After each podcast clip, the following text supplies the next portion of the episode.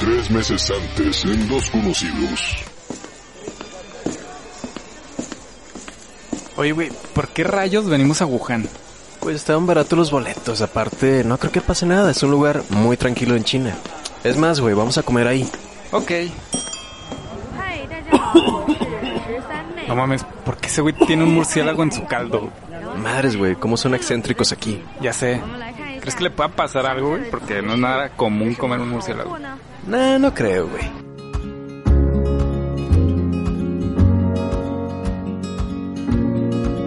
Pues efectivamente, mezclar tus alimentos con murciélagos no era la mejor idea. Y ahí están los resultados. Ahora, pues tenemos un brote de coronavirus que cada vez nos está consumiendo más. Ya llegó a México, esa es una realidad. Lo que más me ha dolido en estos días es saber que Tom Hanks presentó los síntomas del coronavirus y se puso en cuarentena.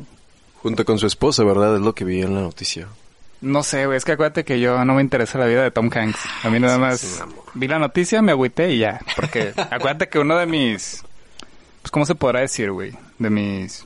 Actores favoritos. ¿Qué? No, no, no, como compromisos conmigo mismo Ajá. es no investigar a, a Tom Hanks, no saber nada de él. Lamentablemente, pues me tuve que enterar que tiene coronavirus. Otro de los orígenes que la gente le está dando es que fue el típico paranoico que no, que fue hecho por el gobierno de Estados Unidos para disminuir la venta o la economía de China, güey. En esta guerra, pues vaya, co- eh, comercial, económica que tienen, güey. Y la otra que yo la veo más viable es como tener esa cortina de humo de algo muy, muy grave para cubrir lo que en realidad es urgente, como el calentamiento global y todo esto. Yo me voy más por eso, güey. A mí no me gusta ser como el conspiranoico Chairo, que cree que todo es una conspiración y que fue creado por, pues por algún Calderón. gobierno para destabilizar. por Calderón y sus secuaces. Pero, aunque creo que sí se dio de manera, digamos, pues natural, si se puede decir así, que mutó un virus de un animal hacia un humano, que realmente pues dicen que este coronavirus siempre ha existido, nada más no se había, no había mutado hacia un humano, pero los animales siempre lo habían tenido. Creo que eso es, es auténtico. Pero creo que todo este tipo de cosas sí se pueden utilizar con otros fines para desestabilizar precisamente. Bueno, para favorecer a ciertas empresas también, güey. No sé si tanto por ahí. Creo que eso es más bien como un daño, entre comillas, daño colateral, de que la gente empieza a hacer compras Sí, de pánico. Un efecto secundario de, Ajá. de esto, güey. Yo lo vería más por el lado, como tú dices, o como dijiste que mucha gente tiene el pensamiento de, por ejemplo, Estados Unidos en esta competencia que tiene con China, creo que se puede aprovechar. Y aparte, se puede entender muy bien cuando ves toda la difusión errónea que están dando algunos medios y sobre todo la gente en redes sociales de causar más pánico que realmente prevenir a la gente, que creo que es lo más importante.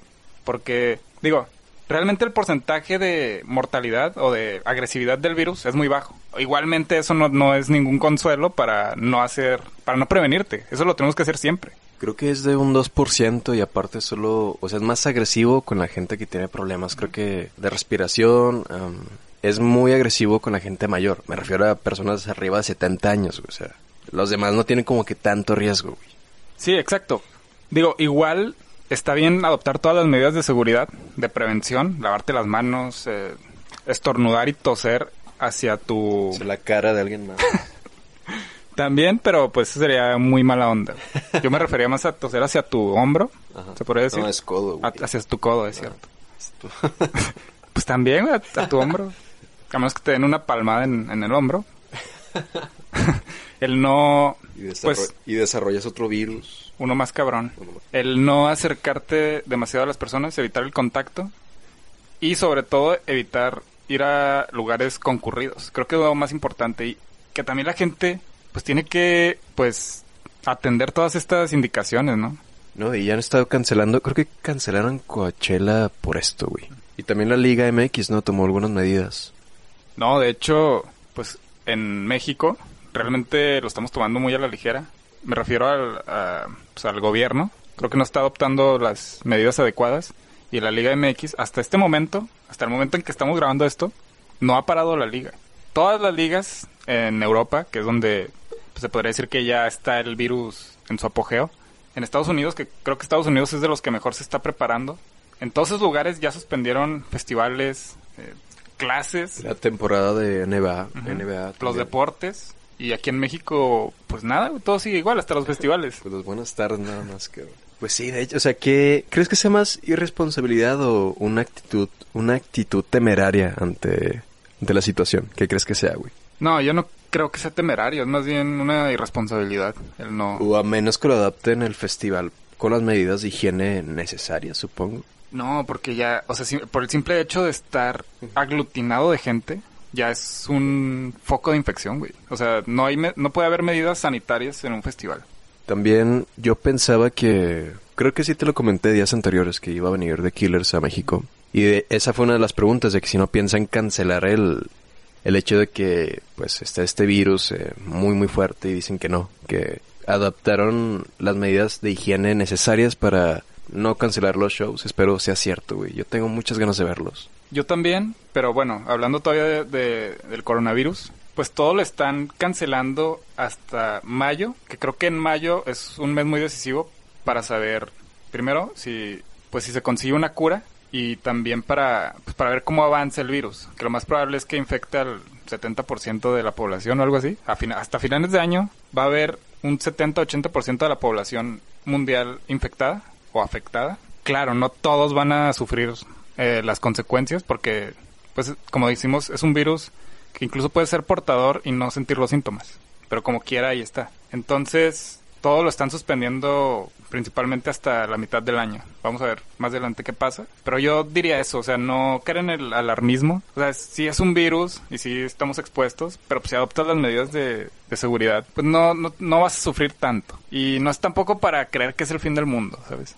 Lo están dramatizando tanto, güey, que se propaga más el miedo, güey, que el virus, güey. Entonces, pues tranquilos, sean limpios, no coman sopa de murciélago. Pues coman frutas y verduras, lávense las manos eh, antes de comer, antes, después de ir al baño, eh, no abracen a la gente y escuchen dos conocidos.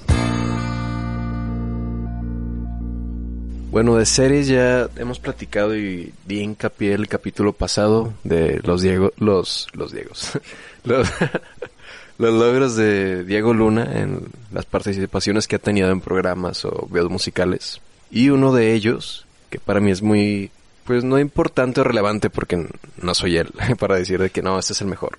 Pero a mí me gustó mucho ver cómo interpreta Miguel Ángel Félix Gallardo en la serie Narcos México, una serie hecha por Netflix y que es muy distinta a las demás, pero lamentablemente cae en el en la bolsa en la que meten las demás narconovelas, o sea, feas, güey, pata de que le- los exaltan y que le hacen una es alabar la vida de este tipo de personas y no es así. De hecho es una serie como serie documental ficción de cierta manera. Pues también creo que de entrada el que sea un producto gringo le da otra visión, digamos, al tema o al problema que están tratando de abordar. Eh, a mí también me gustó mucho. La temporada 2 creo que la vi en un día o dos. y como dices, se separa mucho de las novelas estas de narcos que, ah, que la neta, pues hay muchas en México. Creo que por un tiempo. Ahorita creo que ya no tanto. Pues todo era sobre narcos en, en México. Todos los productos que se hacían. De televisivos y así. Y creo que más que el, el que cómo tratan la temática y así, a mí me gustó mucho las actuaciones, la parte histórica también, el cómo pues abordaron cada, cada parte. Creo que eso me gustó mucho y no sé. Digo, yo nunca he tenido problema con pues con las series de narcos y eso, digo, no me gustan, pero no no tampoco le echo la culpa de todos los problemas sociales a que hay series de narcos y todo. Es que el cómo manejan el contexto de la historia lo hace muy enriquecedor. Eso es algo muy bien logrado, güey. O sea, te engancha muy fácil. Y más que ofender, o sea, ya cuando la acabas de ver, no te puede ofender el hecho que hablen de narcos y no, porque no producen otra cosa. Es como, no, te ofende, te puede llamar la atención que ponen a la, a la DEA en la historia de México como ese antihéroe que necesita México para que sea controlado, que porque él hace ver al gobierno de México como muy torpe en las dos temporadas. y el papel de la DEA de esta agencia es como pues esos chicos rudos que se meten y rompen reglas en México y Estados Unidos para salvarnos. Y es como eh, no es así, pero ok, es un producto gringo, güey, lo manejaron a su manera. Y a pesar de eso es muy está muy bien hecha, güey. También los- las actuaciones. Me gustó mucho la de José María José María Jaspic, Jaspic. Sí, es muy bueno ver el desarrollo de ese personaje, güey, también. sí, interpretando a Amado Carrillo, el Señor de los Cielos. Y como dices, eso de que, pues sí, se vanaglorian un poco los gringos, que no sé qué tanto sea ficción y qué tanto no. Pues es un...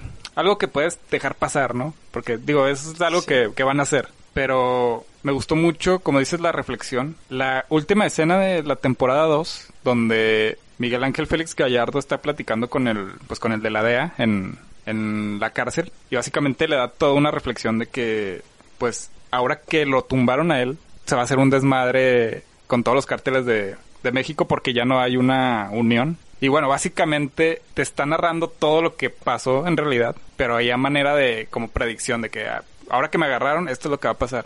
Y me gustó mucho esa escena. Se me hizo muy fuerte. Algo que te iba a comentar era... Hay un güey, creo que se llama Dosal, algo así, que interpreta a Elmin del cártel de Tijuana, creo que es ese es... Pero bueno, el punto es que ese actor, a mí se me hizo muy bueno, me llamó la atención de...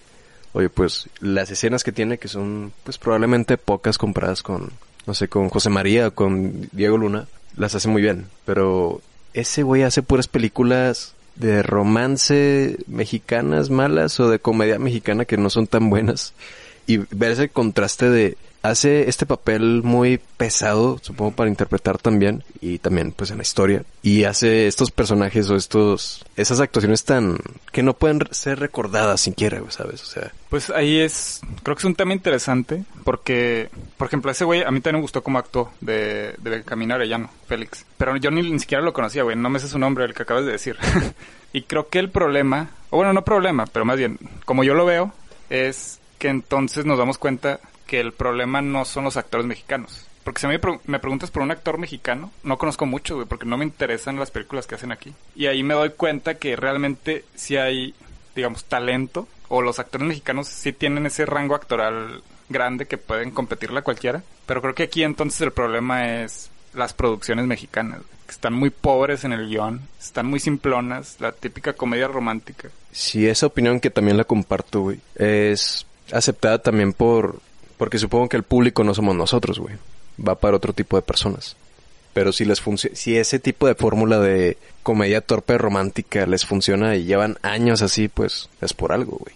Ah, no, definitivamente les funciona, si no, no las seguirían haciendo. Si las hacen es porque pues ya hay un público cautivo que desde mi punto de vista otra vez no es muy exigente ni si con las actuaciones y con la historia, porque digo, he visto las películas mexicanas de la última época y la neta son palomeras, güey, 100%, o sea, es para pasar un ratillo chido y ya, no hay más, no le puedes ver más, no hay trasfondo. De hecho, la última mexicana que vi fue de este güey que sale como universitario foráneo y hubo una época en la que salía mucho, ah, no recuerdo el nombre de ese actor, Mauricio Aislinn Derbez, creo que se llama, y ese güey, Dosal. Y hubo así un maratón de películas mexicanas que salían esos güeyes de protagonistas, güey. O sea, no le puedes pedir, no le puedes exigir una actuación buena si el contexto, si la historia ni siquiera es entretenida, güey, no tiene una buena formulación, güey. Exacto, es precisamente lo que te digo. O sea, creo que no es tanto la capacidad de los actores, sino cómo están dirigidos y el mismo, el mismo plot de las películas. Y creo que uno de los problemas puede ser el que aquí en México es muy común que el director también es el guionista, también es el, el director de cámaras. O sea, como que aquí en México una persona quiere hacer todo. No sé si para levantarse eh, el cuello y decir que yo hago Hizo todo. todo, ajá. Siento que aquí lo que falta es gente que se haga experta en una sola área. Es decir, un güey que diga, yo soy guionista y nada más soy guionista y llevo y tengo tantos guiones, 100 guiones y por eso soy el mejor haciendo esto. Y yo nada más voy a hacer el guion, quién me lo quiere comprar y que otro se encargue de hacerlo. Igual los directores. ¿Qué digo? En fotografía ya no estamos tan mal. O sea, creo que las películas mexicanas ya se ven bien, o sea, tienen buena calidad visual, pero creo que lo que sigue faltando es el contenido. Creo que la hacen de todólogos igual y por el poco presupuesto que les puedan dar, güey. ¿Sabes? Ese puede ser una. La otra es la que tú mencionaste del ego inflado de yo quiero ser todo, güey. Que creo que no hay... o sea, si tienes esa actitud de tú sabes más, yo soy... Bueno, de que yo soy el que sé más y yo quiero ser todo, eres pésimo trabajando en equipo, güey. Pero punto y aparte de eso, güey. Otro dato que me pareció bueno en Narcos, que yo me di cuenta, fue que varios actores que están ahí integrados en el elenco de esta temporada han hecho producciones similares de, esta índole de narco, güey, en películas o otras series, güey. Y de hecho, uno de ellos, no recuerdo el nombre de este güey, pero sale como ah, compañero, por así llamarlo, de mm, Amado Carrillo, que la hace como de policía corrupto en esta segunda temporada. Ese actor se queja, no me sé el nombre, güey, disculpen. Ese actor puso el, el tema sobre la mesa de por qué solo me dan papeles de como del malo, del narco, güey, del que del sicario y todo ese, este tipo de personajes, güey. Pues creo que porque ya está encasillado, el güey. Es como este, el cochiloco, Joaquín Cosío, Ah, que también sale en Narcos. Creo que a él le pasa exactamente lo mismo. Siempre pues ya lo agarraron del, del típico narco. Bueno, simplemente el cochiloco ya se le quedó, güey, del personaje que hizo en, en el, infierno. Ajá. Que por ejemplo, esas películas de El Infierno, eh, ¿qué otra era? Eh, la Ley de Herodes, Ajá. la de la dic- Dictadura Perfecta. Me parecen que son buenas porque creo que sí están bien pensadas. O sea, Te dan una reflexión. Ajá, sí, tienen una reflexión. Que digo, no es que yo quiera buscar en todas las películas un trasfondo y reflexión, pero creo que sí están un poquito mejor elaboradas. Que ese es, que por ahí va mi queja con el cine mexicano, que creo que no exploran demasiado. Creo que aquí en México está dos extremos. Las películas muy comerciales, que por lo que decimos, como el público ya está muy cautivo y no es muy exigente, pues para que a tu película le vaya bien, a lo mejor pues, tienes que hacerlas así de simples.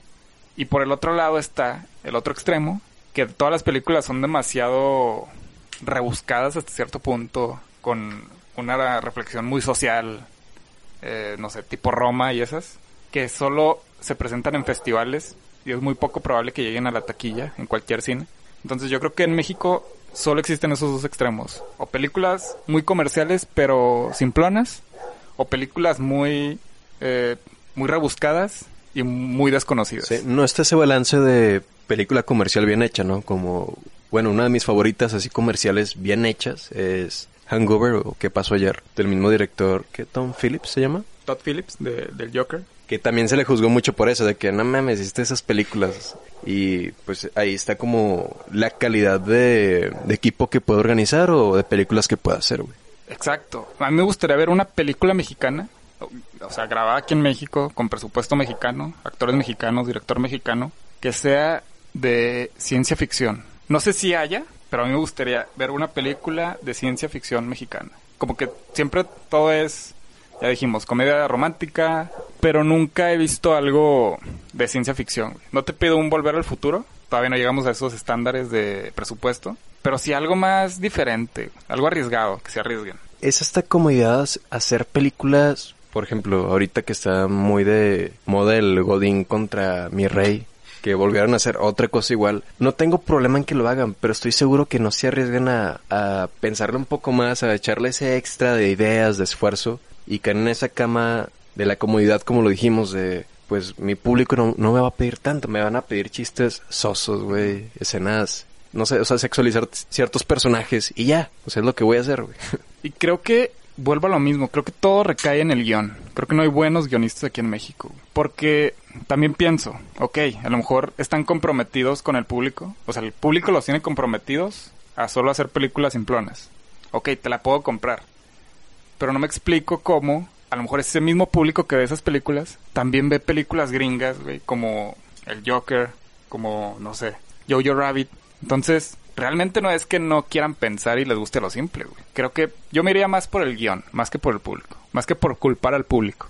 No, yo estoy culpando, bueno, no estoy culpando, estoy señalando el no arriesgarse a hacer algo más, o sea, no algo tan sofisticado de blanco y negro y, o sea, no, eso no, güey, eso. Nada pretencioso. Creo que te Sí, digo, aquí sí, sí. o haces todo muy simple o caes en ser pretencioso. No hay algo medio. Sí, o sea, no caer en eso, simplemente agregarle, pues bueno, ya tenemos buena fotografía, ahora agregarle, no sé, un mejor trabajo de luces, de, de personajes, creo que eso ya es punto y aparte, eso, esa labor no, no les pertenece tanto, simplemente es como describir bien a los personajes, pero el hacer bien la historia, eso es lo que quiero que hagan, como que le pongan más coco, güey, en pocas palabras. Ahora que dices de los personajes, por ejemplo, creo que en los últimos 10 años, dime qué personaje de una película mexicana se quedó en la cultura popular mexicana. Yo no, no conozco ninguno, güey. En los últimos 10 años, el cochiloco. Ok, ok. Te la valgo.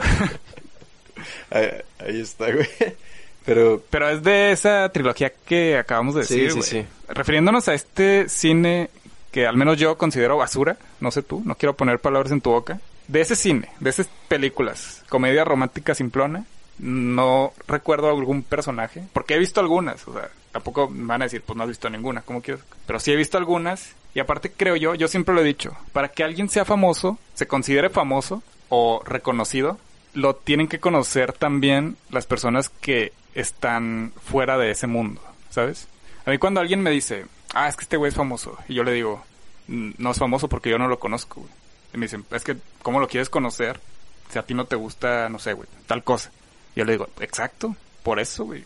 Yo soy la prueba de que ese güey no es famoso. Porque si fuera famoso, yo sabría quién es. es famoso cuando no, no necesita carta de presentación, ¿no?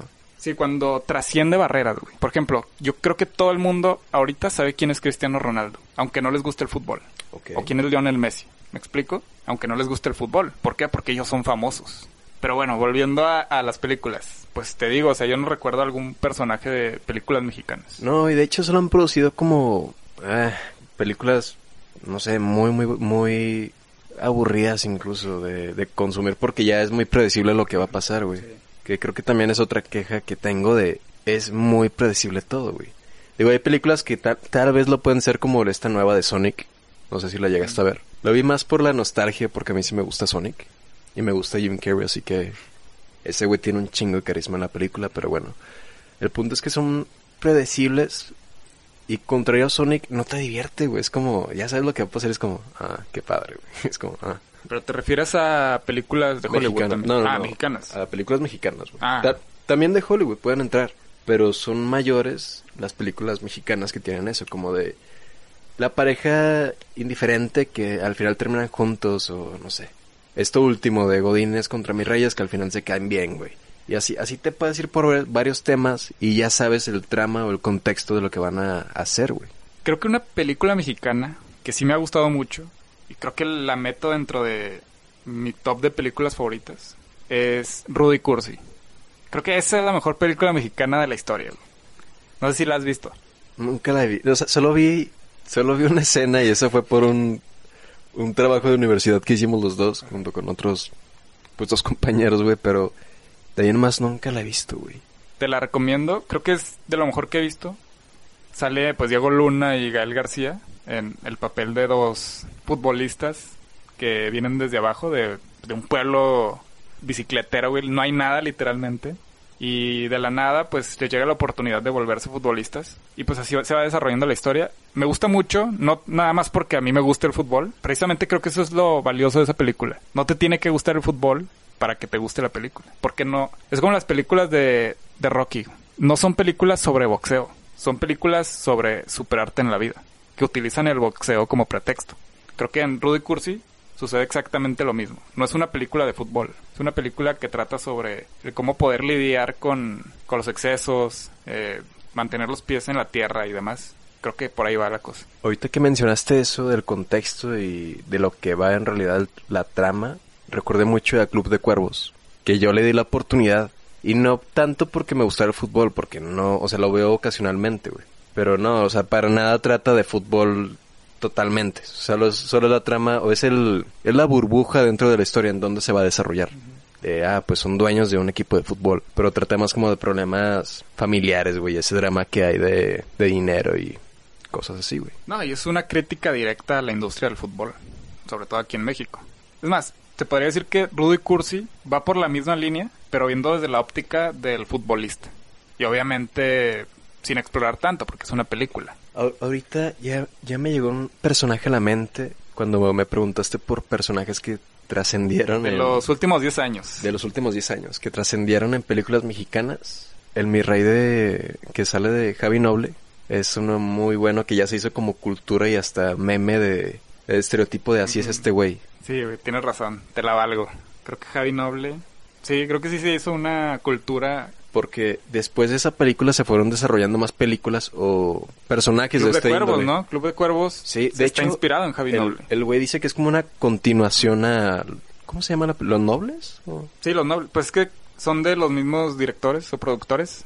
Creo que sí, director, Y- productor, algo así, güey. Creo que se quedaron con la espinita o vieron potencial en, en estos personajes de los Nobles y quisieron darles lo que decimos, un trasfondo más oscuro y, o sea, más profundo, pues. Y lo hicieron muy bien.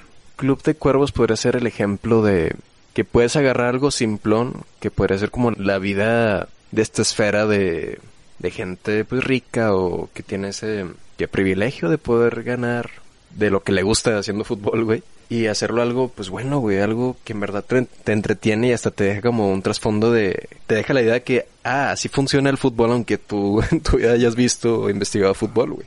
Exacto, o sea, creo que yo diría que Rudo y Cursi es mi película mexicana favorita. Creo que Club de Cuervos es mi serie mexicana. ¿La podemos considerar mexicana, Club de Cuervos? Ah, pues sí, Sí. sí. Ok. Yo diría que es mi serie favorita mexicana. Mucho tiempo se pusieron la bandera que es la primera producción totalmente hecha de, de Netflix, no comprada por derechos ni nada. Pero bueno, regresando, Javi Noble creo que sí es un personaje que trascendió la prueba del tiempo. ¿Quién sabe si en 20 años todavía? Yo creo que sí, güey.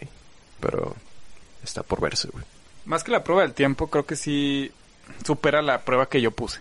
De que creo que aunque alguien no haya visto la película, sabe quién es Javi Noble. Mm, ok. O sea, creo que sí está dentro de la cultura pop mexicana. Ay, güey. ¿A quién consideras dentro de la cultura pop mexicana, güey? Eh, de toda la historia, Bueno, es que cuando dijiste cultura pop mexicana, yo me imaginé Cantinflas, güey, este Sí, sí, sí. Chavo del Ocho. ajá, por ahí va. ¿Crees que ese güey esté dentro? Pues yo creo que sí, güey. Ah, No creo, güey. A- ahorita no parece, porque lo estamos viendo muy reciente. ¿Cuánto tiene esa película? No sé. ¿Unos ocho Creo años? que sí, creo que sí. De 2010 a 2012, ponle. Creo yo, no sé. Yo creo que sí, yo creo que sí entra. ¿Qué tan madreado tiene que estar la vara para que ese güey... O sea, bueno, el personaje, el actor es, es bueno, güey. A ver, hay que tirar nombres de personajes o ya sea actores o no sé, del medio artístico mexicano que tú digas, este güey entra en la cultura pop. Ya dijiste dos, ¿no? Cantinflas, eh, El Chavo del Ocho, Pedro Infante, Pedro Infante. Jorge Negrete, mm, los luchadores. Los ¿sabes? Luchadores, El Santo, El Santo, el Blue Demon. Blue Demon. El mismísimo Qué Monito. El qué bonito apenas ahora, es muy reciente ese también. Está por verse, mamón. La misma Parca, creo yo, que La acaba de fallecer. Sí, muy bueno, güey. Para no estar diciendo cada luchador, pues digamos, el- la lucha libre mexicana es dentro de la cultura pop. María Félix también. María Félix, Juan Gabriel, Juan Gabriel, güey. Vicente Fernández. José José, ¿crees que entre como...? Sí, yo Sí. creo que sí. Pues el güey hizo películas también.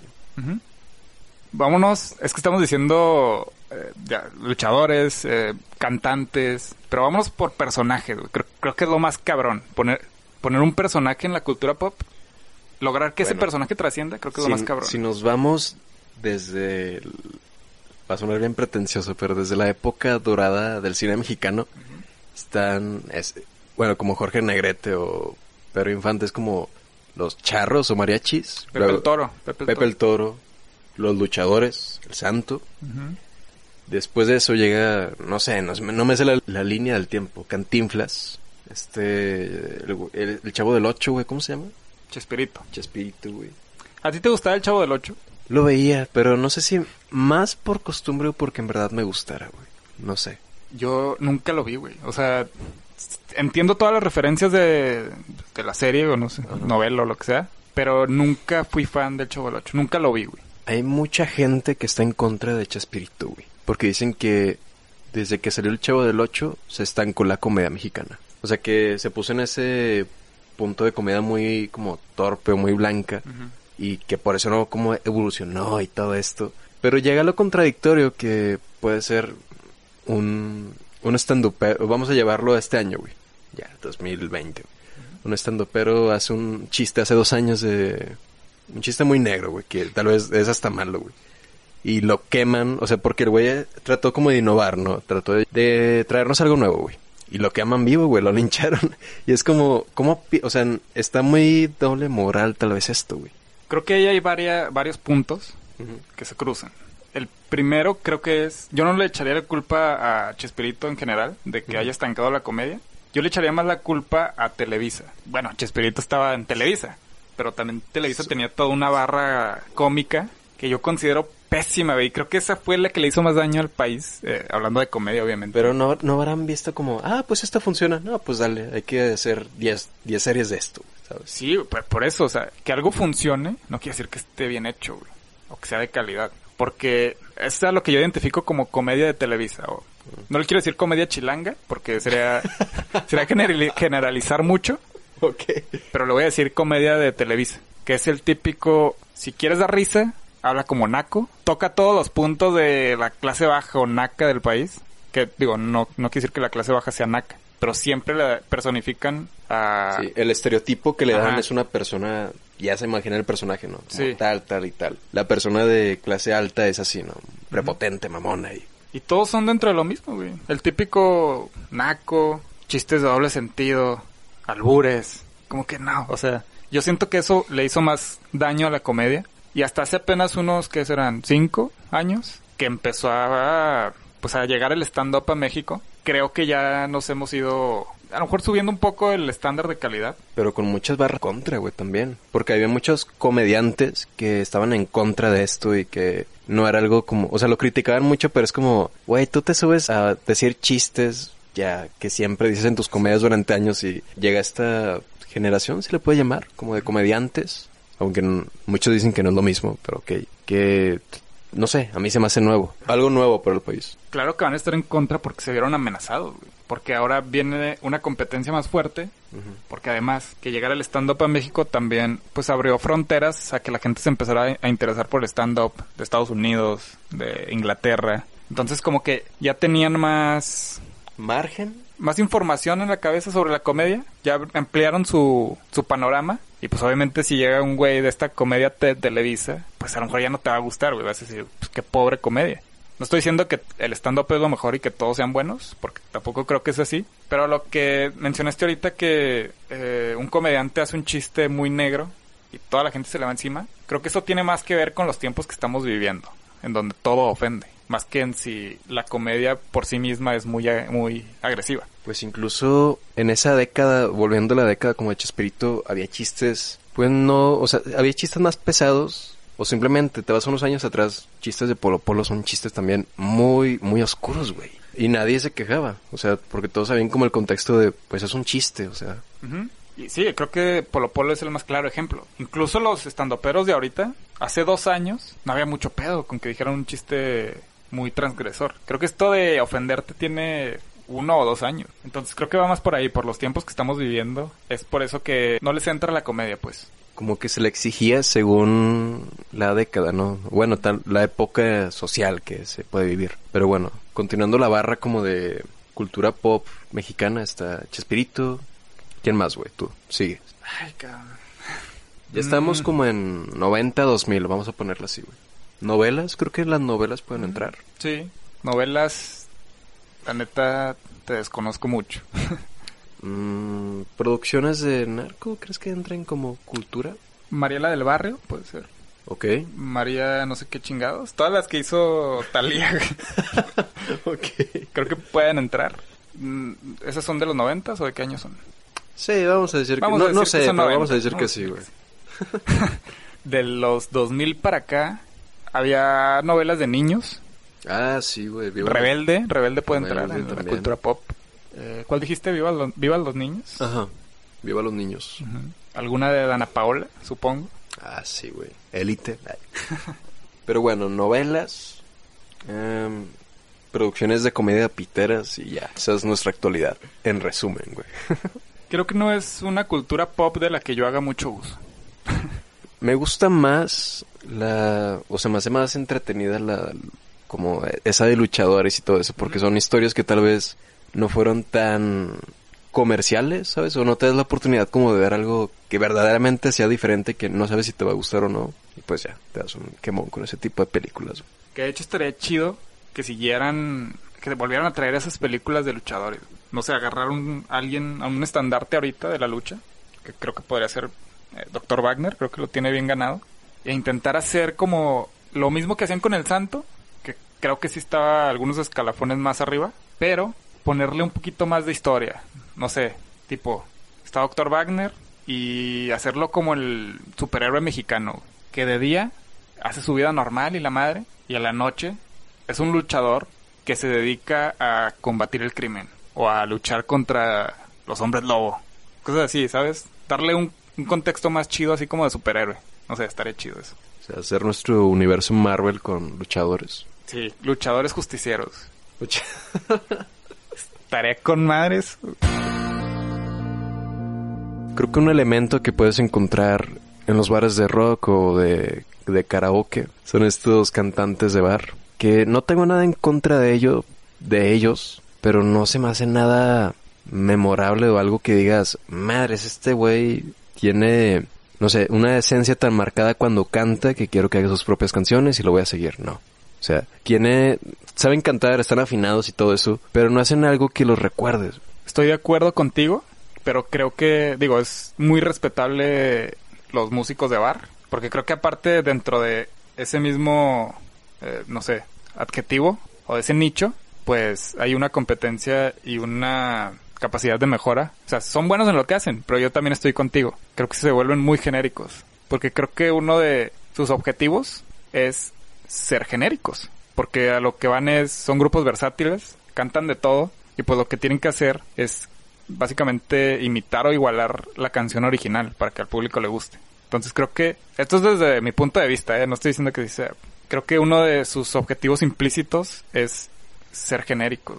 No, y aparte, no estamos diciendo que, ah, cualquier pendejo puede ser. Exacto. Ver, No, o sea, tiene su trabajo, su esfuerzo detrás que es totalmente respetable y, e incluso admirable, supongo, en cierto punto como, wow, qué chingón canta, llega las notas y todo esto. Pero no tiene esa personalidad que tal vez algunos artistas pue- puedan tener y no tienen como esa educación, esa voz educada, como le llaman. Creo que el ejemplo más familiar para nosotros podría ser, bueno, para mí, este Alex Turner de Arctic Monkeys, cuando canta le reconozco la voz, José Madero, Caloncho, ese tipo de personas que, bueno, de cantantes, que no tienen como una, no sé, una dominación total en las notas, sino un, un estilo propio en cómo lo hacen, güey.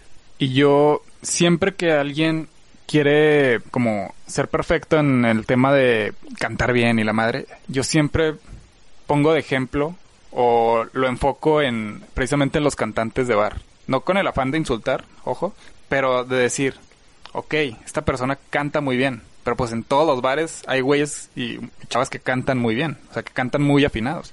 Entonces yo también estoy de acuerdo contigo. Creo que cuando alguien realmente logra sobresalir es por sus mismos defectos o sus imperfecciones. Creo que en este caso las imperfecciones hacen al artista. Sí, porque te lo señalan como algo de, no sé, de que, ah, mira la voz toda aguardientosa que tiene, güey, o solo puede llegar notas bajas y es como un distintivo que estoy seguro que alguien va a decir, no mames, me gusta esa voz aguardientosa que tiene el güey, o que solo cante notas graves, me llama la atención, güey. O sin ponerte técnico, güey, que alguien diga, este güey canta bien culero. Pues bueno, su distinción es que canta culero. Porque en todos los bares hay gente que canta muy bien, muy afinado. Y este güey que canta mal, pues por eso se nota. O, o puede ser que este güey escribe muy bien, que no canta bien, pero escribe muy bien. Entonces, eso lo distingue del, de todos los que cantan bien. Por eso yo creo que la tirada para cualquiera que quiera ser artista es no el que no perfecciones tu técnica, sino el que tus defectos o lo que tienes característico no lo borres, sino que lo realces. Sí, de que desarrolles un estilo y te atrevas a hacer algo distinto, ¿sabes? Como jugar con el cover que vas a hacer. O sea, no lo hagas tal cual como está grabado. Ofrece algo diferente que la gente diga, no sé. O sea, tal vez vaya a estar en contra, pero a la larga esas cositas nuevas que vas juntando te van formando un estilo, güey. Y creo que esa es la, esto que estamos diciendo es la antítesis de los concursos de, de canto, tipo La Voz, La Academia, todo eso. Creo que en esos realities te enseñan a parecerte al resto de todos los artistas muy producidos. Porque supuestamente te, pues, te- Es un- como una escuela, ¿no? Tienes coach, te enseñan a cómo interpretar las canciones y demás. Creo que a la vez te están quitando tu esencia. Y bueno, o sea, no por nada ¿cuántos de esos concursantes se oyen después de estar en el programa? Yo creo que no llega ni al 50%, güey. No, güey, menos, cara. ¿Un 10%? Sí, tal vez. Digo, antes funcionaban más esos tipos de concursos, porque, pues digamos, la televisión tenía más poder y sí era una plataforma para, para darte a conocer. Pero ahorita la televisión ya no es una plataforma para, para que te des a conocer a, a las masas. Sí, creo que de forma positiva de- puedes estar, no sé, subir tus tracks en SoundCloud. Eso es algo bueno. Ya tienes la posibilidad, el medio para llegar a alguien más. Y lo malo que está saturado la competencia, güey. Está enormemente lleno, es un mar de, de artistas nuevos. De hecho, de esta ola de artistas nuevos, de ahí salió este Post Malone. Yo lo que le vería de favorable a estos concursos de televisión sería el, el hacer networking, el agarrar contactos para precisamente potenciar lo que tú haces aparte. Por ejemplo, el subir tus videos a YouTube. Pues bueno, una vez que ya estás ahí en la industria, pues hazte de contactos y aprovechalos para potenciar tu carrera. No tanto para...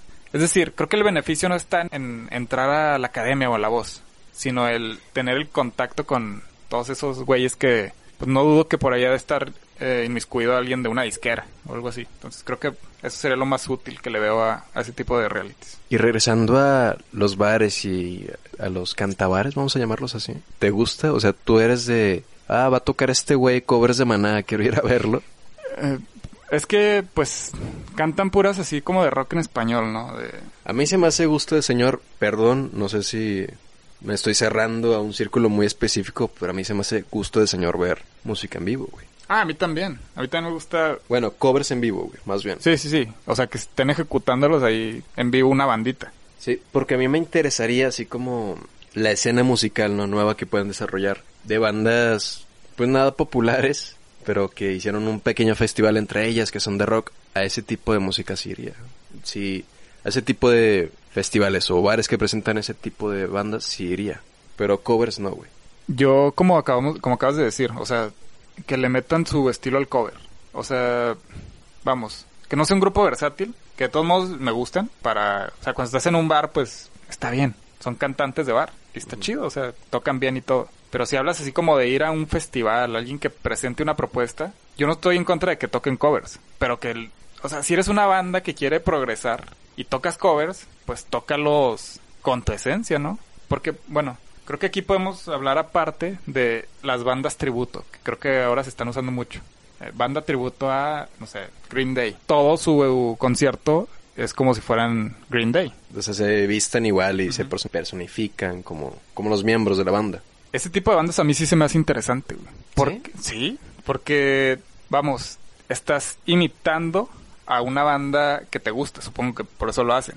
Y es una propuesta diferente, porque no eres nada más tú, o sea, yo no estoy viendo a Pepe tocar eh, ahorita una de Green Day y luego después va a seguir con una de, de Arctic Monkeys. No, estoy viendo a unos güeyes que me están tratando de dar lo más cercano a esas bandas. Supongo que esas bandas, tributo, tratan de capturar la esencia de, pues, de esas bandas a las que le están haciendo el tributo. Creo que la que estuvo muy popular en, en su año fue Queen. Iba a estadios, güey. Y bueno, nunca los vi, pero pues dicen que era como estar viendo a- al Queen original, que lo hacía muy buen trabajo. Entonces te digo, a mí por eso ese tipo de bandas sí, sí me gustan. Se me hacen un buen... Incluso sería que como actuación tan musical. Un musical. Sí, se podría decir. Y eso es lo que me gusta, que tratan... No estás viendo a esos güeyes ahí, estás viendo una interpretación de la banda que te gusta. Conocidos, este es el cierre del capítulo. No voy a decir el número por temor a equivocarme, pero aquí se acaba esta transmisión. Una vez más, gracias por escucharnos. Creo que viene bien este capítulo ahora que pues, vamos a estar en cuarentena. Pues es algo que hacer, escucharnos. Escucharnos, ser limpios, comer sano.